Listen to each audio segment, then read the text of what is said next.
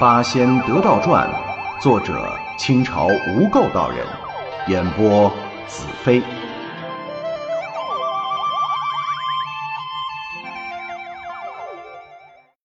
第八十三回，何仙姑奉旨入室，赵公子纠众调情中。九天玄女一席话，说的何仙姑心惊神变，拜伏于地。弟子年幼学浅。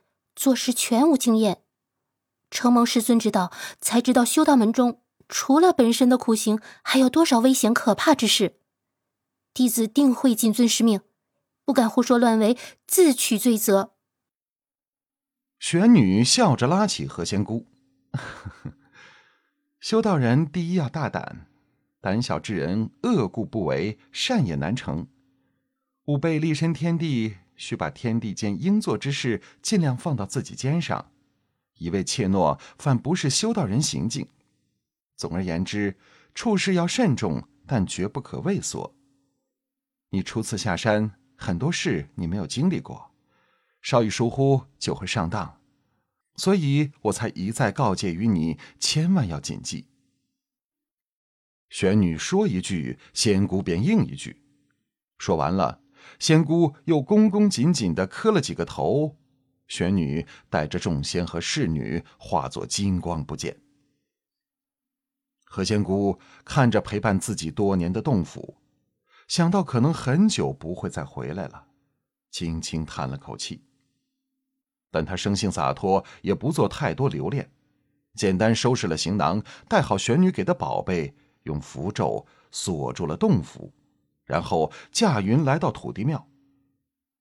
他和土地奶奶交情很好，多年来也承蒙他的关切照料，所以特地亲自上门道别。土地奶奶一听何仙姑要远行，顿时难过的流下了眼泪啊！哎呦，这怎么说走就走？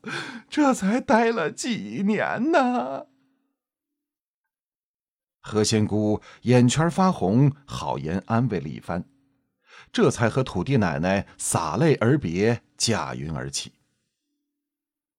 可是师傅让自己下山历练，并没有明确说去哪儿、去干什么。何仙姑心想：“嗯，师尊说现在的皇帝叫什么嬴政的，残暴不仁，虐害百姓。我何不去瞧一瞧？”这到底是怎生一个皇帝？看那被虐的百姓之中，可有有缘之人？若是能够救度几位，那也是一件功德啊！打定了主意，他落下云头，掐诀招来一位土地，问他皇帝建都所在，路径怎样，如何走法。来的是一个老土地，在土地爷这个很有前途的岗位上啊，瞎混了一辈子。知道好些个前朝后代兴亡之事，见何仙姑这般请教，土地高兴啊，指手画脚、唾沫横飞的说了一大通。何仙姑闻所未闻，倒也听得津津有味。最后，土地把前去咸阳的路径、方向等等详细告诉了何仙姑。他再三道谢，别过土地，一阵快云赶到了咸阳。找了个人少的地方按下云头，又怕惹人注目，先化作一只小小的飞虫落在地上，趁没人看见才变回原身。这时候正是初春天气，刚到正午，天色晴和，不冷不热，正是人生行乐最好的时候，也是百业开始的时节。何仙姑在京城大街上往往来来走了好几趟。果然呐，这京城之地不比寻常，各种的买卖店铺、商户、酒楼是比比皆是。何仙姑顿时觉得自己变成了何村姑，反正看着什么都新鲜。可看了一会儿，何仙姑发现了异常。只见，不管是店铺里做买卖的，还是路上的行人，不管是为公的、为私的。各色人等都是愁眉苦脸，好像心事重重的样子。何仙姑一瞧这种情形，顿时明白了。嗯，是的了，如果是居民乘凉，百姓自然安乐。如今既有暴君，人民必会遭殃，哪里还能够开心的出来？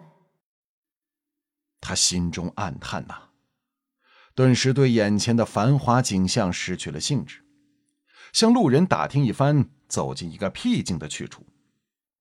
这里边是一所道观，虽说地处偏僻，但是修建的十分考究。因为当时的秦始皇一心想要求仙访道，希望能够长生不老，所以不惜浪费民脂民膏，修建了好多的道院，想着能有一天仙人下凡，传授自己不死之术。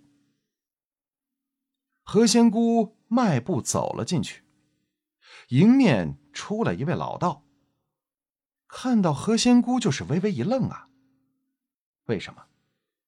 这时候的何仙姑，浑身上下穿着一身这时候的何仙姑，穿着一件全白的道装，整个人看起来是清雅高洁，容貌绝世，不是那些个庸脂俗粉可以比的。所以老道一瞧见。当时就愣住了。何仙姑上前行礼，说明自己是外地云游到此，想借宿一宿。老道上上下下把他打量了几番，似乎有些怀疑。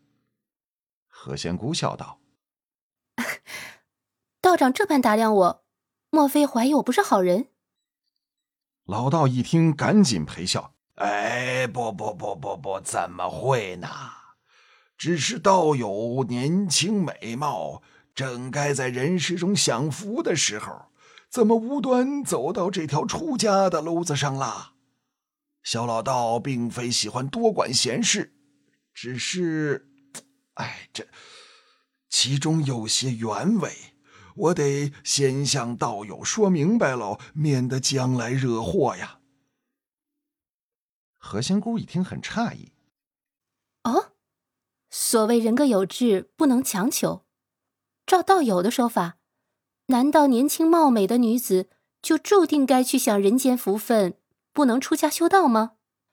只怕没这个道理吧。哈哈哈哈哈！原来道友还没明白小老道的意思啊。道友既然来到了闭关，想来还不曾用饭吧？这样。请先进去吃些点心，容小道慢慢说来。道友啊，不是小道不敢相留，实在是出于一番好意呀。何仙姑心中纳闷勾起了他的好奇心，当下跟着老道一同走进后面一间小小的客房里。老道给何仙姑端上茶水和点心。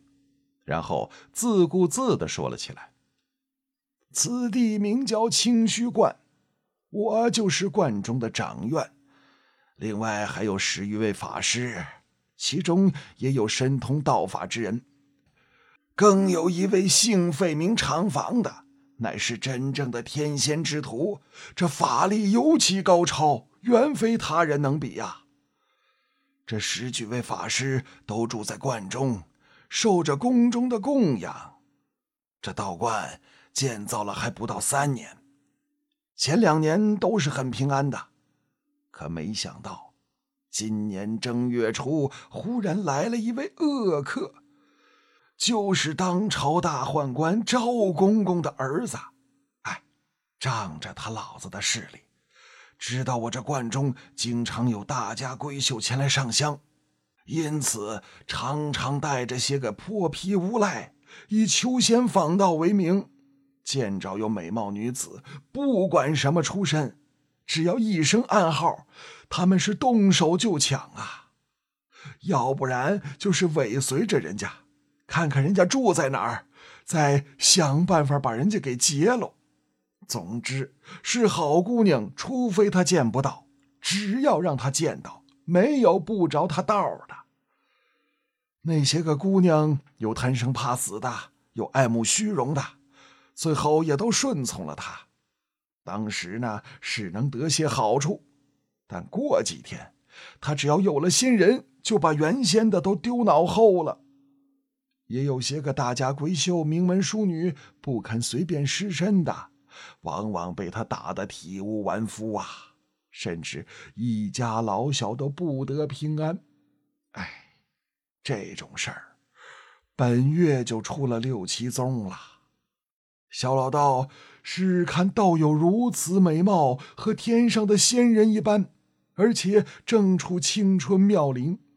依我看，以前几位受害的小姐姑娘，没一个比得上道友你的，连他们尚且不能幸免，何况是你呀？我再说句不怕得罪的话。那赵公子的爹就是当今皇帝身边的大红人赵公公，人家都说他是站着的宰相，可见他权势熏天呐。这世界上还有谁能比得上他呀？多少贵小姐、阔太太都上了当了。道友，你是出家之人，更谈不上权势二字，所以我替你着想。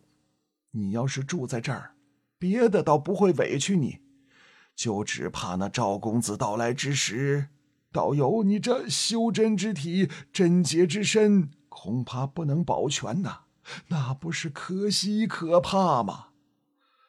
所以还是请道友多加三思啊。小老道，我今年九十了，我一辈子没说过谎话。道友还千万不要怀疑呀！